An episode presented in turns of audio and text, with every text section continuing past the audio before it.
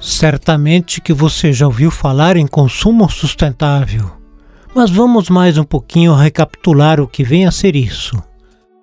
Consumo sustentável quer dizer saber usar os recursos naturais, tais como a água, o solo e o ar, para satisfazer as nossas necessidades sem comprometer as necessidades e aspirações das futuras gerações. Ou seja, vale aquele velho ditado popular: sabendo usar, nunca vai faltar.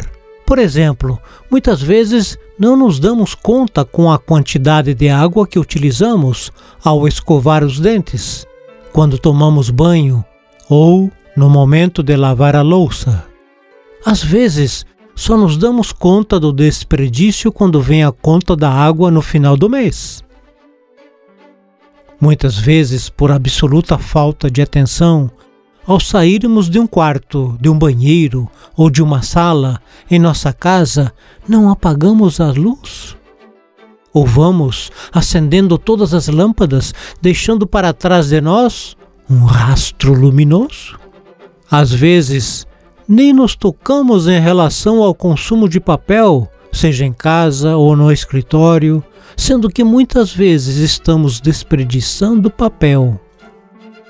Às vezes misturamos o lixo doméstico quando seria muito mais simples separarmos os restos de comida dos restos de papel, das latas, dos vidros, dos plásticos. Não nos damos conta de que os nossos desperdícios têm impacto no nosso bolso. E mais grave ainda, nunca paramos para pensar que este comportamento displicente vai acarretar sérias e graves dificuldades para nós e para os nossos descendentes.